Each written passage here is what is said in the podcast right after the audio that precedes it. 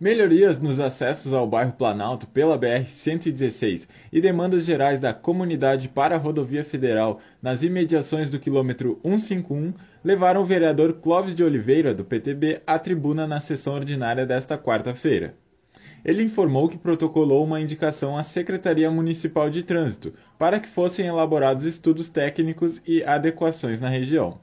Dentre as sugestões está a avaliação de dois acessos, um na saída do Clube Panela Velha pela rua Angelina Miquelon para a entrada na BR-116 e outro da BR-116 sentido Monumento ao Imigrante para a entrada no bairro Bela Vista pela rua Maestro Heitor Villa-Lobos.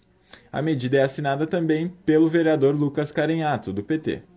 Clóvis de Oliveira adiantou que irá se reunir em breve com o chefe da pasta, Alfonso Willenbrig, para debater as demandas para a rodovia federal.